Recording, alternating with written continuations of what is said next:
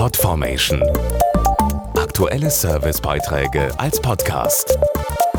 Regelmäßige Infos und Tipps aus den Bereichen Lifestyle und Buntes. Freunde sind für viele neben der Familie die wichtigsten Menschen im Leben.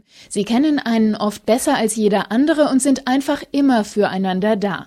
Im Schnitt hat jeder Deutsche 3,3 richtig gute Freunde.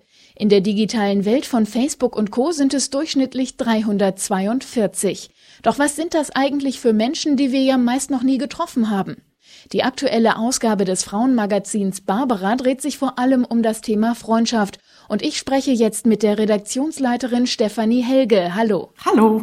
Im Schnitt hat jeder Deutsche über 340 Freunde auf Facebook. Sind das wirklich echte Freunde? Naja, nicht wirklich. Also ein paar davon sicher schon, weil man sie aus dem realen Leben kennt und im Internet wieder trifft. Aber es gibt natürlich die Möglichkeit, dass man auf Facebook auch neue Leute kennenlernt, weil man irgendwas liest oder jemand was kommentiert hat, was man originell findet und dann befreundet man sich eben auch mit Leuten, die man im echten Leben noch nie getroffen hat. Wie haben die sozialen Netzwerke unsere Freundschaften verändert? Also ich denke, dass sie den Kreis der potenziellen Freunde einfach nochmal vergrößert haben. Man trifft im Netz einfach Leute, die man im realen Leben vielleicht nie getroffen hätte.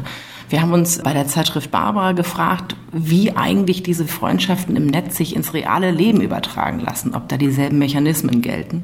Wir haben dann mal eine Redakteurin losgeschickt und die hat ein paar Leute getroffen, die sie nur aus den sozialen Netzwerken kannte und hat dabei festgestellt, dass die total gut auch im echten Leben zusammenpassen und das hat uns alle sehr überrascht.